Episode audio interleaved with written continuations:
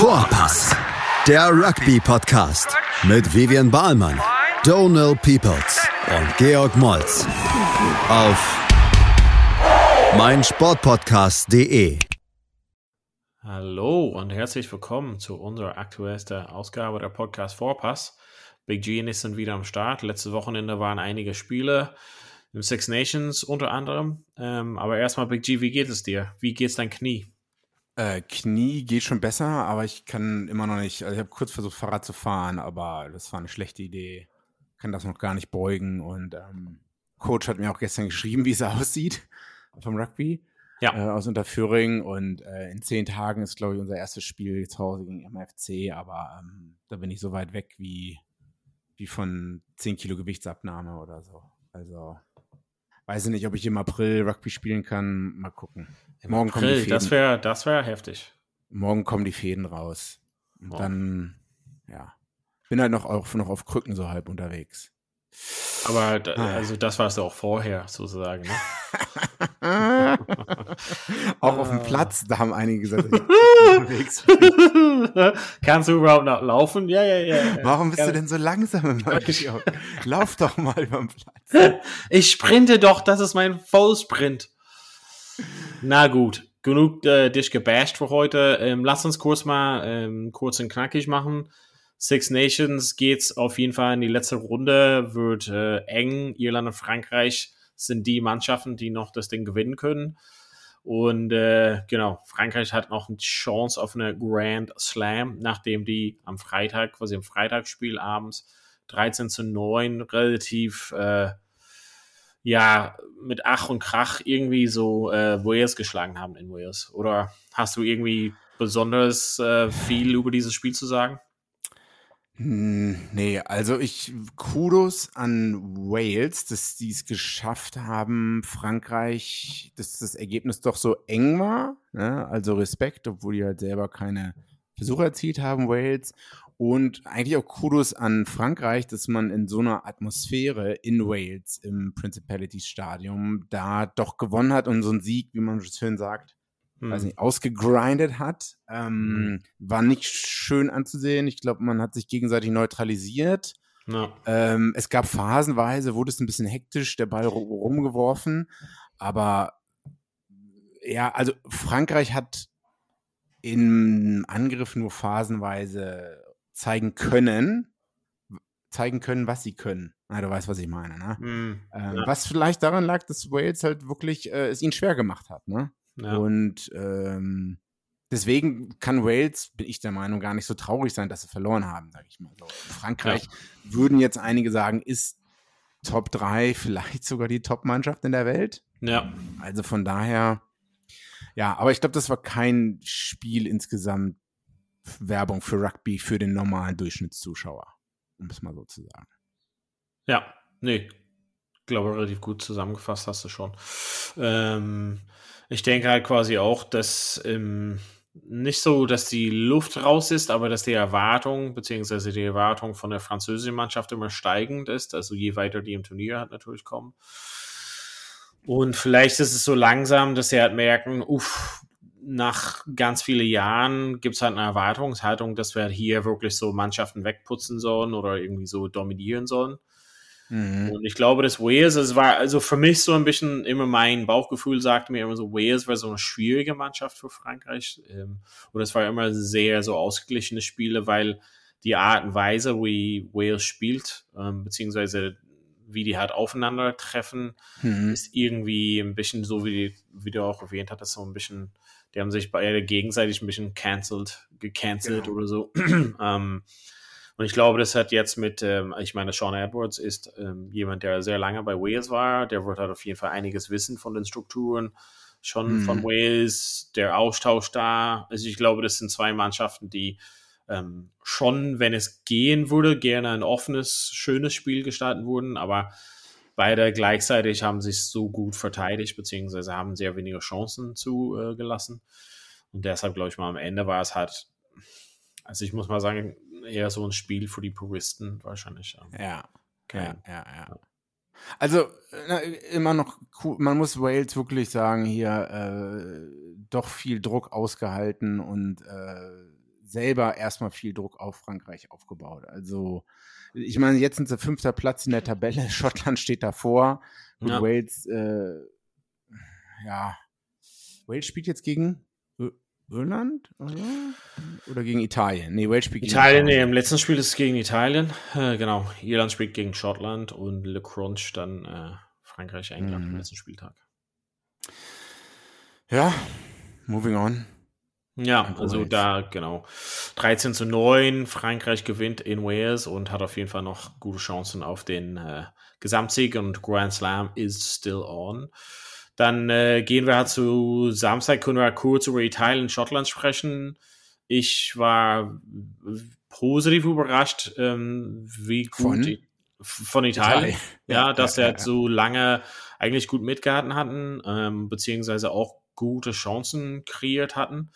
Und ähm, da kann man schon, glaube ich, mal irgendwie so eine, also eine Fortschritt schon erkennen, oder? Also von, von ähm, wenn man jetzt aufs Ergebnis guckt, 22:33, Halbzeit 10 zu 19, das heißt in der zweiten Halbzeit, ähm, ich glaube, es ist recht knapp nur für Schottland ausgegangen. Das heißt, es gab überhaupt gar nicht diesen Blowout, wo man vielleicht erwarten würde, dass ähm, Italien aufgrund der Fitness oder mangelnder Spielerqualität, dass die dann ab der 60. Minute dann zusammenbrechen oder so unter dem schottischen Druck. Das ist halt nicht passiert was äh, schon mal schön ist, sage ich mal so.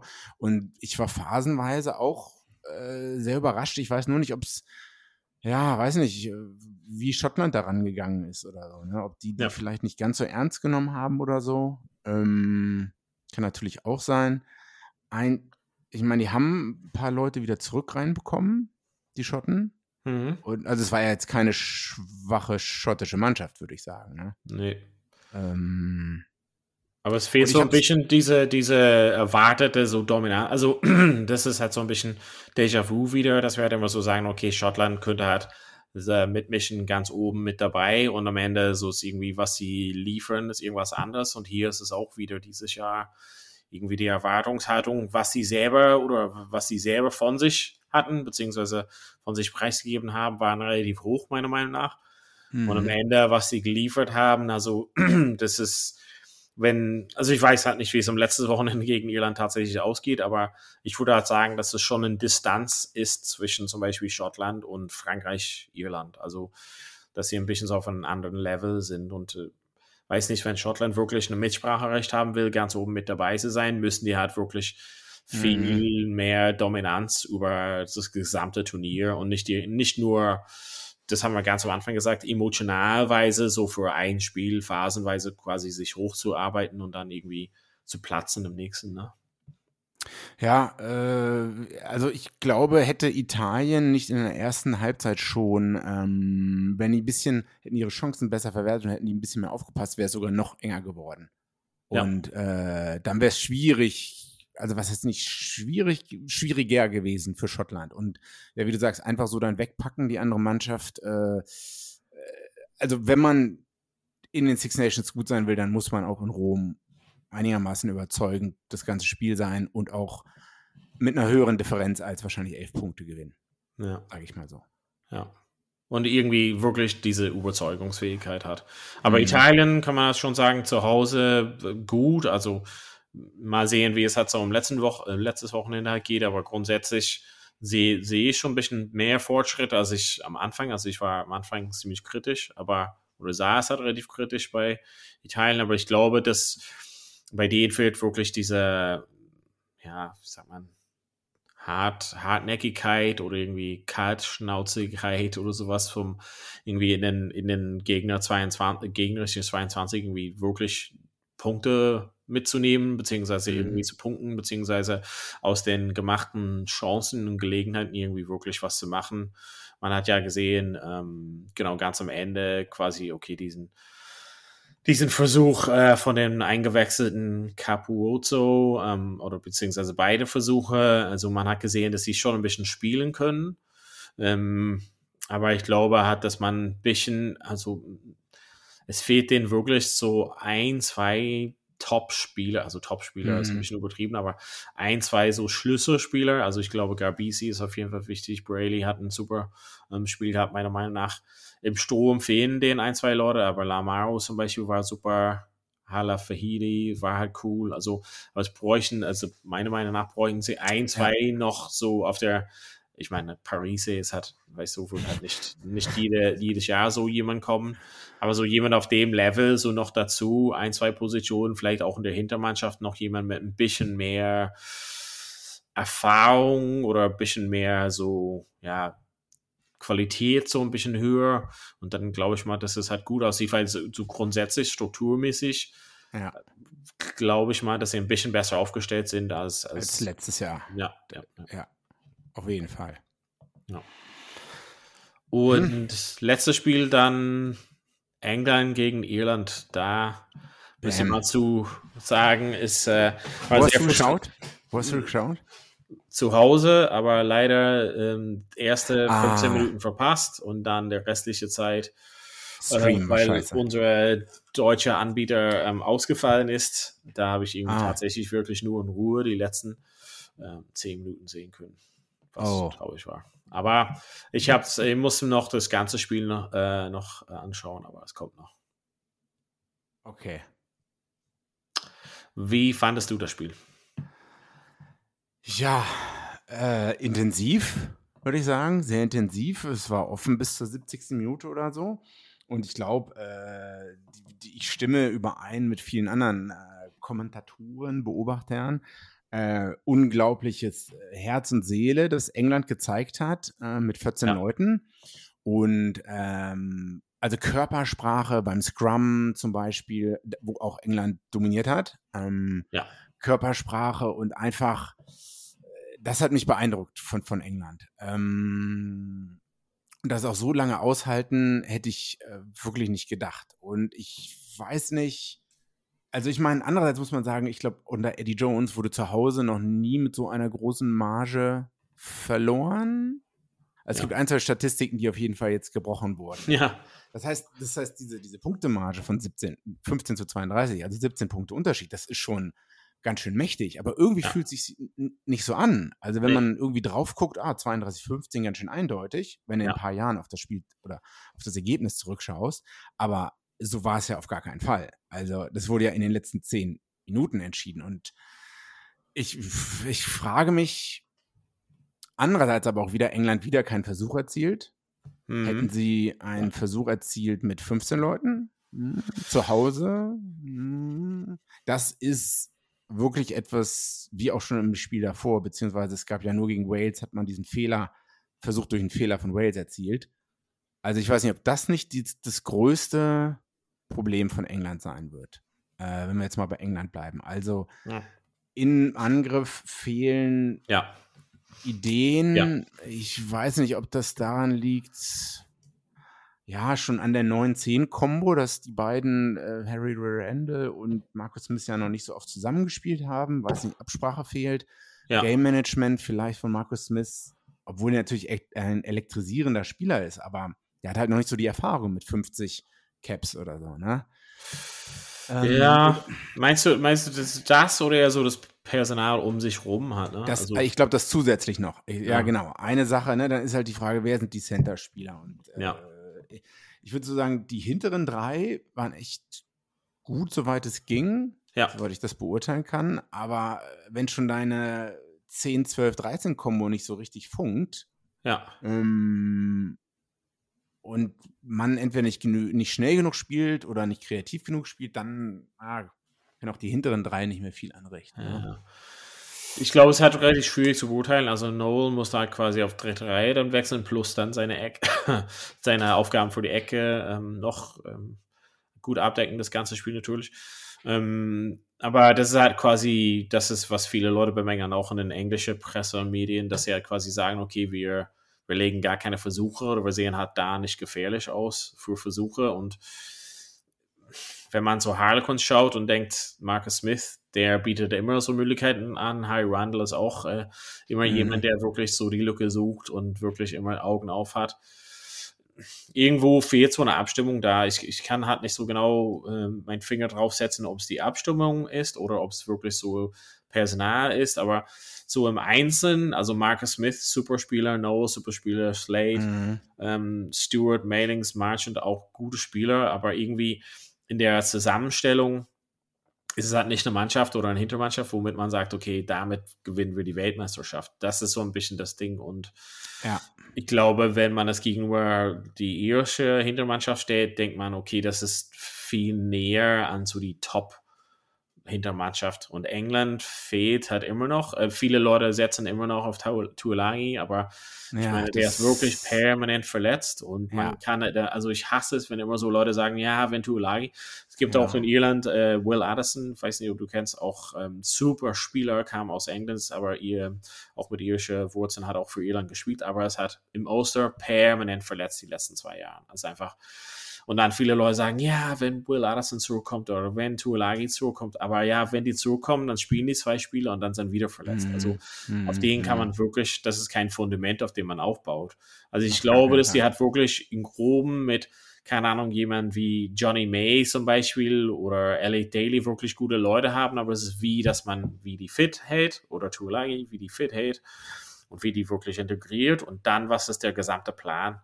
Also ich habe quasi so auf dem Platz von dem, was ich hat, äh, entziffern könnte, nicht so wirklich einen Spielplan von England gesehen, nur wie wollen wir halt Irland frustriert machen. Aber so selber ideensreich war es halt nicht von England. Das war eher so, wie können wir halt Irland nerven oder auf die Nerven gehen oder das Leben schwierig machen. Aber so dann, wenn wir den Ballbesitz haben, was machen wir damit? Das hat so ein bisschen gefehlt für mich. Ja, ja. Ähm, in Kontrast dazu, du als Ire, äh, was sagst du zu Irland? Scrum, hm, schwierig, aber ansonsten. Scrum kann ich halt so bedingt beurteilen. Also es kann halt eigentlich, also zum einen denke ich mal, dass es halt nicht alles legal war, von beiden Seiten höchstwahrscheinlich, was da stattgefunden ist. Und ich kann mir es halt nicht vorstellen, dass von einer Woche zum anderen der Gedränge so schlecht geworden ist, ähm, mhm. was ich halt quasi in anderen Podcasts gehört habe von Leuten, die wirklich äh, entweder Hakler und solches gespielt haben, dass sie gesagt haben, okay, diese Verbindung zwischen 2 und 3, also Hakler und Tight End Prop, war irgendwie, wo England attackiert hat, um mhm. da ein bisschen mehr Druck zu stellen und versucht, den auseinanderzunehmen und dann ein bisschen um die Ecke zu laufen. Also das hat man schon gesehen, mit, wenn man, also es gibt dieses bekanntes Bild von ganz oben, wo mhm. man mhm. ähm, quasi Sam Simmons sehen kann, dass er einfach nur dieses Schritte macht, so seitlich. Also er versucht nur dann, man sieht, dass quasi so ein bisschen rumgeht. Aber das ist halt so die Sache. Der französische Schiedsrichter sagt, okay, da ist die eine Mannschaft dominanter und man kennt das ja, dass dann normalerweise ja, geht man das, so mit der dominanteren Mannschaft hat dann. Das ist das große Problem, dass sich das auch während des ganzen Spiels weitersetzt. Wenn du einmal ja. als Ref und das macht glaube ich, keine unabsichtlich. Wenn einmal schon eine leichte Dominanz zu erkennen ist äh, von ja. einem Team beim Scrum, dann wirst ja. du, äh, ist es sehr wahrscheinlich, dass du immer für die pfeifen wirst, das gesamte Spiel. Ja. Dazu kommt vielleicht auch noch, dass der gute Ref wahrscheinlich auch nicht absichtlich irgendwie ein schlechtes Gewissen hatte mit der roten Karte und dann bei einigen 50-50 Entscheidungen, sowohl Scrum als auch vielleicht Breakdown, äh, hatte ich das Gefühl, äh, England hatte schon oftmals äh, Rub of the Green, wie man ja schon so, so schön sagt. Mhm. Also das war, weiß ich nicht, äh, man, in, in, drei, vier Situationen, da dachte ich halt so, jetzt kriegt halt England, ist egal, was die machen, die ja. kriegen andauernd ähm, den Straftat zugesprochen. Ja, also ich meine, man, man darf so? vielleicht, also rote Karte hin oder her, glaube ich mal. Also ich glaube, dass der französische Schiedsrichter einfach sagt, okay, von meiner Einschätzung nach sind der dominant. Ich werde halt nicht aufs kleinste Detail so das untersuchen. Und, äh, dann sieht er, okay, England kommt irgendwie meines Erachtens immer nach vorne oder schafft es halt nach vorne zu kommen. Und dann sagt er, ja, ja, wenn es 50-50 ist, eher so England. Mhm. Ich glaube, man darf halt grundsätzlich nicht unterschätzen, ähm, so muss man England loben, dass sie halt nicht nur die rote Karte hatten, wo die hat, ähm, damit umgehen müssten, ähm, Sinclair und ähm, Corey waren gleich verletzt, also Corey gleich am Anfang und Sinclair zum Ende der Halbzeit. Ähm, das ist auch, dass sie das bewältigen könnten, das ist schon, man muss das schon sagen. ich glaube, dass die rote Karte eher die Mannschaft zusammengeschweißt hat, also dass sie sehr, mhm. ja, die waren auf jeden Fall äh, hoch motiviert für das Spiel und ja. man hat es gesehen oder gehört zumindest von dem Stadion, wie krass die Stimmung war. Das haben ja. viele Leute berichtet. Ja. Ähm, als, als, Ito, als Itoge ähm, den einen Kickchase gemacht hat und dann Sexton ähm, ja. getackelt hat, glaube ich, das war, glaube ich, eine Situation, wo man gemerkt, wie, wie elektrisierend äh, ja. die Stimmung im Stadion war. Das hat man auch als Zuschauer ähm, mitbekommen. Man, man muss aber ein bisschen so das ähm, auseinanderfriemeln und sagen, dass England wirklich hoch motiviert war, aber dass mhm. Irland irgendwie mit dieser roten Karte dann gedacht haben, ah, wir müssen diese 50-50 Bälle noch passen, weil die haben Platz mhm. irgendwo.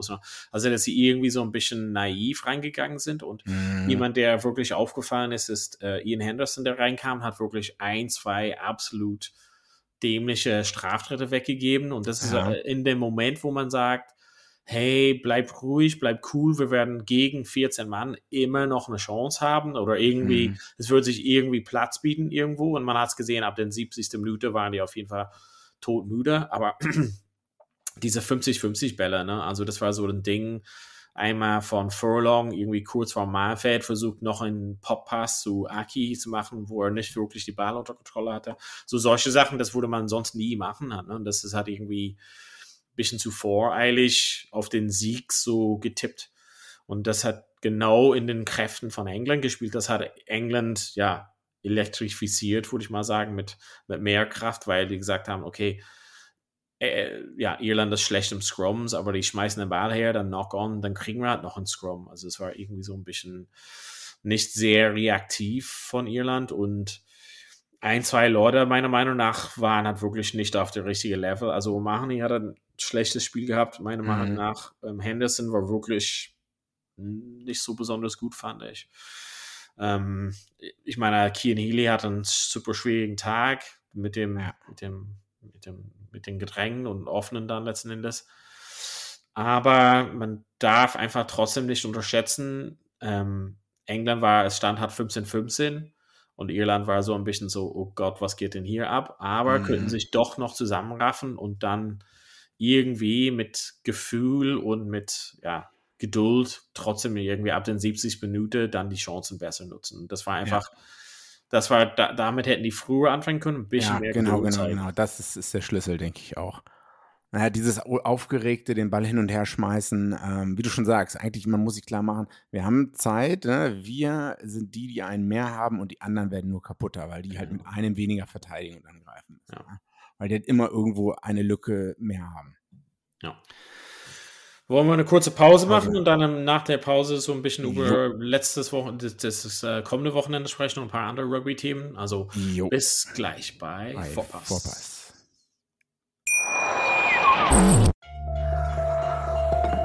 Vernimmt sich, was man will, dann wilde Gerüchte entstanden. Fast nichts davon stimmt. Tatort.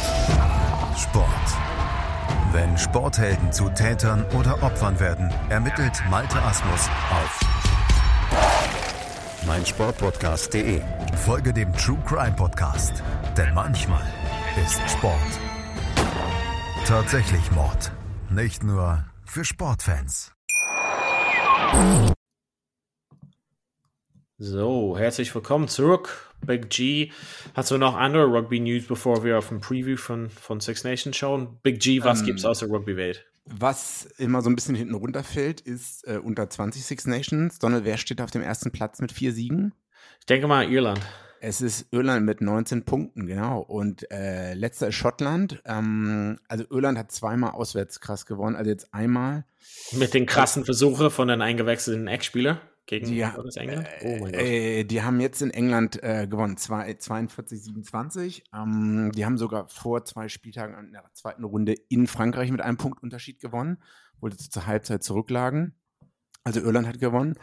Äh, aber wer auch noch erwähnenswert ist, dass Italien zu Hause Schottland 27-13 geschlagen hat. Ähm, habt ihr jetzt die Spiele nicht gesehen, aber äh, ich meine, man weiß ja immer auch von U20-Weltmeisterschaften halt, man sieht da schon, wo die Richtung dann hingeht für, für die Erwachsenen halt, äh, für die Seniorspieler. Man hat halt die letzten 10 Jahre, 10, 15 Jahre gesehen, dass Australien recht schlecht war bei den U20-Weltmeisterschaften und das setzt sich dann natürlich auch bei der normalen Herrenmannschaft fort. Und ähm, deswegen hier vielleicht Hoffnung für Italien, gute Aussichten für Irland. Ja, mal sehen, Schottland, puh, wie das da weitergeht. Das sind die, genau, Irland hat, den, hat Chance auf den Sieg nächste Woche. Ja. Ähm, spielt zu Hause gegen Schottland, was sie wahrscheinlich gewinnen werden. Am 20. März. Ja, was ist sonst noch so passiert? Hast du Super Spanien- ein bisschen verfolgt? Ah, Oder- nee, ich dachte, du wolltest halt das Spanien-Sieg gewinnen. Äh, Ach so, beziehungsweise ja. erwähnen. Congratulations, äh, Spanien. Ich, das Ergebnis hast du wahrscheinlich mitbekommen. Ganz Mhm. knapp Spanien in letzter Minute zu Hause gegen Portugal gewonnen. Das war auch ein wichtiges Entscheidungsspiel. Ähm, und Frankreich ist jetzt in der aggregierten Tabelle Zweiter hinter Georgien. Also Und Georgien äh, hat sind, sie, sind sie von dem Platz zu verdrängen, Platz 2? Oder? Äh, von Platz zwei sind sie nicht mehr zu verdrängen, aber äh, auf Platz eins ist Georgien. Und, Okay, ähm, die sind auf jeden Fall, also Georgien ist von Platz Georgien 1 ist nicht mehr zu Erster. verdrängen. Ja. äh, schon seit langem nicht mehr. Die haben 39 Punkte, Spanien hat 29 Punkte und die sind jetzt beide durch und direkt qualifiziert. Das erste Mal seit 1999. Was ein bisschen interessant ist, die spanische Mannschaft, ich habe mal durchgeguckt, die Start 15, bis auf drei Spieler spielen alle Spanier in Frankreich, beziehungsweise einer in England. Nicht bei den Top, Top, Top Clubs, aber ähm, ich glaube, die 9 und die 10 oder so spielen bei, ähm, äh, ich weiß nicht mehr, der, die sind Dritter oder Vierter in der D2 oder so. Das heißt, Mhm. alle spielen in einem halbprofessionellen Umfeld in einem anderen Land, bis auf, wie gesagt, zwei, drei Spanier. Was halt, äh, viele Georgier spielen ja auch in Frankreich und das scheint halt so ein bisschen den Unterschied zu machen. Ne? Ich weiß jetzt nicht genau, wo die ganzen Rumänen und Portugiesen spielen, aber ne, wenn deine eigene heimische, dein eine, eigener heimischer nationaler Wettbewerb nicht gut genug ist, aus irgendwelchen Gründen Ja. auch immer, Klar. ist es vielleicht der Weg, äh, irgendwie, irgendwie deine Spieler in, ähm, ins Ausland zu bekommen und dass die Ja. da auf halbwegs professionellem Niveau besserer Spielqualität da Erfahrung sammeln über ein paar Jahre hin. Und die können dann, also Spanien wird dann gleich in der Gruppe mit Irland dann auftreten in der Genau. Wel- Weltmeisterschaft. Und Äh, Portugal wird dann quasi diese Äh, Repechage-Turnier machen, Nee. oder? Nee? Nein, nein. Ähm, erstmal nochmal zu Spanien. Also 99, als Spanien das letzte Mal qualifiziert war, laut Wikipedia ist anscheinend die ähm, Teilnehmerrate bei Rugby-Clubs um 20 Prozent nach oben gegangen. Zumindest im Raum Mhm. Madrid, ne? Wenn das so stimmt. Aber 20 Prozent ist halt schon mal eine krasse Nummer. Aber Ja. ich glaube, Spanien hat immer noch einen anderen Stellenwert Rugby-mäßig als Ja. in Deutschland. Ähm, Portugal wird als Dritter wahrscheinlich nicht zur Weltmeisterschaft oder zu diesem Qualifikationsturnier fahren, weil ein Spiel ist noch offen und das ist nächste Woche Rumänien in, in den Niederlanden. Ähm, am 19.03. und Niederlande hat, glaube ich, nur ein Spiel gewonnen und es ist sehr wahrscheinlich, dass Ach, meinst- Rumänien, ja. Rumänien okay, dass gewinnen die, wird. Hm, Rumänien wird Portugal von Platz 3 verdrängen. Genau, Rumänien braucht auch nur vier Punkte. Ich glaube, die haben 23 und Portugal hat 26, 26, oder so. Ja, schade. Ich hätte mich auch irgendwie gefreut, aber Rumänien ist auch krass. Die, haben, die sind nur zur letzten Me- Weltmeisterschaft ja nicht mitgefahren, weil es da ein paar, ein paar Probleme gab in ein paar anderen Spielen und dann hat man irgendwie Rumänien disqualifiziert, weil die Ach, irgendwie eingesetzt Ah, haben, den sie nicht hätten einsetzen sollen. Deswegen ja. ist ja auch deswegen ist nur Russland zur WM gefahren, die auch recht Stimmt. schwach waren. Und deswegen ist auch nur Deutschland ins Rapid Charge Ding gekommen. Aber Stimmt, ich kann mich erinnern, das war irgendwie jemand, der eigentlich gar nicht berechtigt war, ne? Also, es fing eigentlich schon an, dass Spanien irgendwie ein Spiel verloren hat unter einem rumänischen Referee. Und das hat, sah alles sehr dodgy aus. Und dann hat man anscheinend für alles Mögliche in Bewegung gesetzt, um irgendwie zu schauen. Also dann wurden drei Mannschaften disqualifiziert. Ich glaube, es waren dann Rumänien, Spanien und noch eine. Und Ja, deswegen sind Deutschland und Russland ja vorgerückt. Aber wie War es nicht. Belgien oder so? Ja, genau. Belgien dabei? Die hatten irgendwie ganz viele Franzosen oder so, die Ja, eigentlich schon genau. woanders gespielt hatten. Ja. Ja, genau, die schon mal in Frankreich, glaube ich, für die U20 gespielt hatten und daher irgendwie nicht spielberechtigt waren. Ir- Irgendwie sowas. Es war, also es sah ein bisschen nach äh, äh, Dodgy. Geschm Geschmäckle, ja, wie man so im schönen Schwäbischen sagt. Wie dem auch sei, Rumänien wird wahrscheinlich gegen die Niederlande gewinnen äh, und dann im Oktober, November zu diesem komischen Rapid Charge Turnier fahren. Ja. Wo, wobei ich Okay. dachte, das ist in Marseille, aber ich glaube, das steht jetzt wieder doch nicht fest.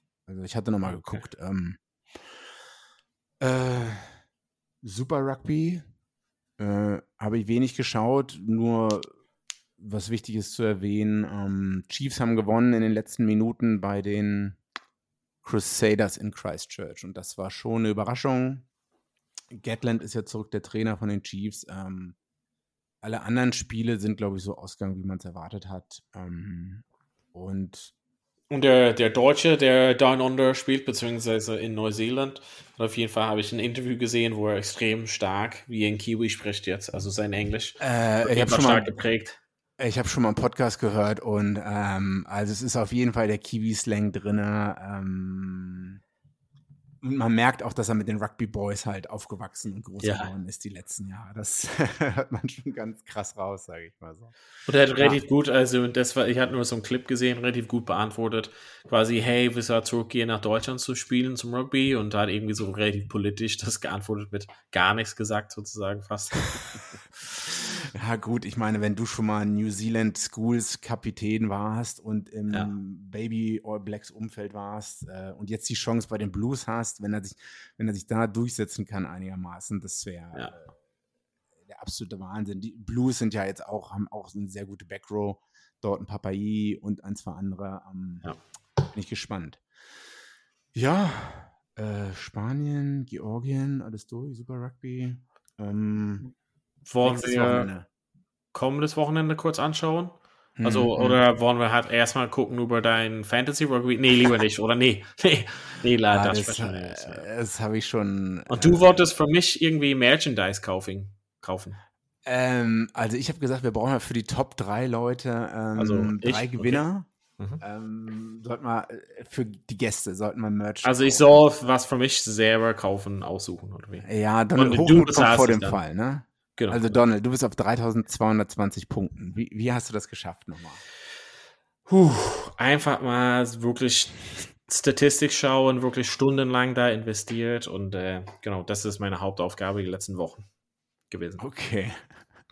Ähm, wie hast du das geschafft, einfach mal nicht dein Team zu aktualisieren und dann auf Richie Gray zu setzen, die ganze Turnier und der fehlt halt aus oder sowas? Ne? Oder Moment, ich äh, wusste mein Team überhaupt? Ich habe doch äh, Du, du suchst immer jemanden aus, der verletzt ist und setzt dann ein und kriegst null Point. Immer so. Das ist nee, aber so. in der letzten Runde habe ich. Äh, Ach, hast du dann doch deine ich, Strategie geändert?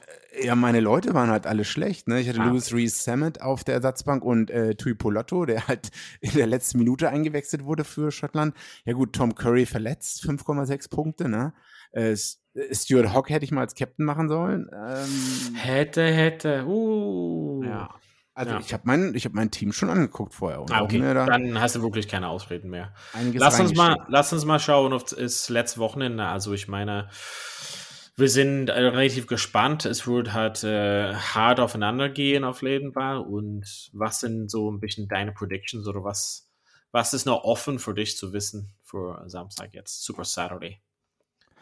Tja, Wales gegen Italien. Wie gut oder schlecht kann sich Italien in Wales schlagen? Ähm, Wahrscheinlich nicht. So. Also da ist die Frage, äh, äh wie sieht es da ab der 50., 60. Minute aus und welcher Mannschaft wird Wales halt auflaufen? Da bin, ah. ich, da bin ich ein bisschen gespannt. Alan Wynne Jones ist back. Äh, set to comeback, 150. Einsatz. Ähm, bin gespannt, ob das irgendwie, ob man den voll wieder reinwirft von der ersten Minute an oder irgendwie einwechselt, was das für einen Einfluss auf die Mannschaft hat. Ja, ich würde mich freuen, wenn äh, Italien in Phasen auch wieder zeigt, was sie können. Das ja. ist gut für Rugby. Tja, ja. Irland, Schottland. Ähm, in Irland. In Irland. Also, ich weiß nicht. Äh, also alles andere, das ich meine, jetzt man erwartet wahrscheinlich eine dominierende irische Mannschaft. Ja, also wenn man auch so denkt, okay, Irland hat Schwierigkeiten in der Gedränge, Schottland wird hat da nicht so viel bieten können, dass es irgendwie so unter Druck stellt, außer dass sie irgendwie eine Schwachstelle entdeckt haben.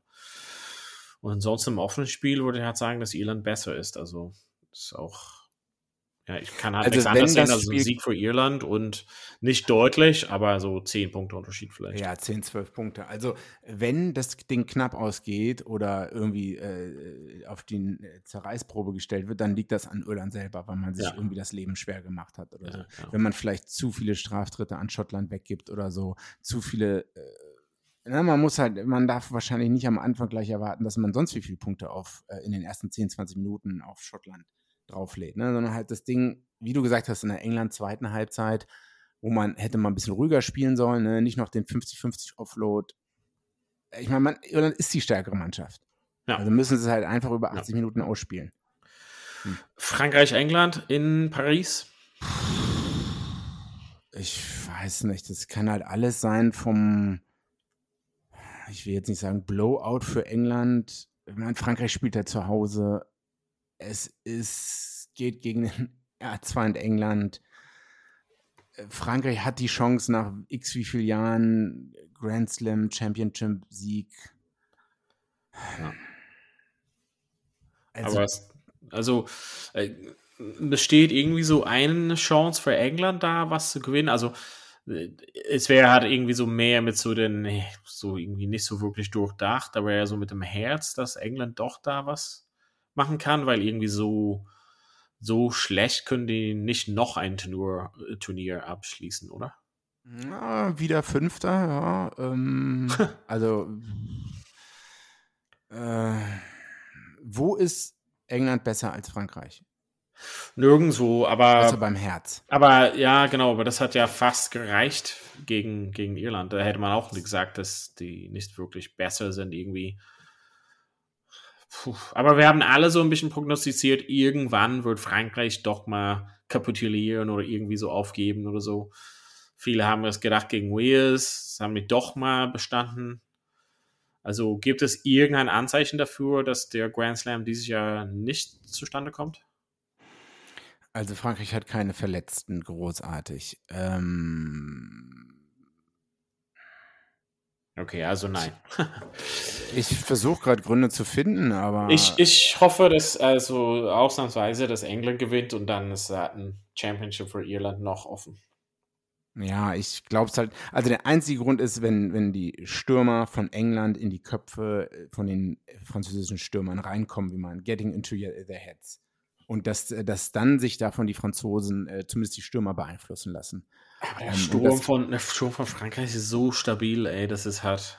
Ja, aber ich meine, ja, es ist aber alles eine Kopfsache, ne? Und wenn er dann, wenn es halt bei zwei, drei Leuten Klick macht und so und das sich dann auf die anderen auswirkt, also das ist halt die geistige Stärke.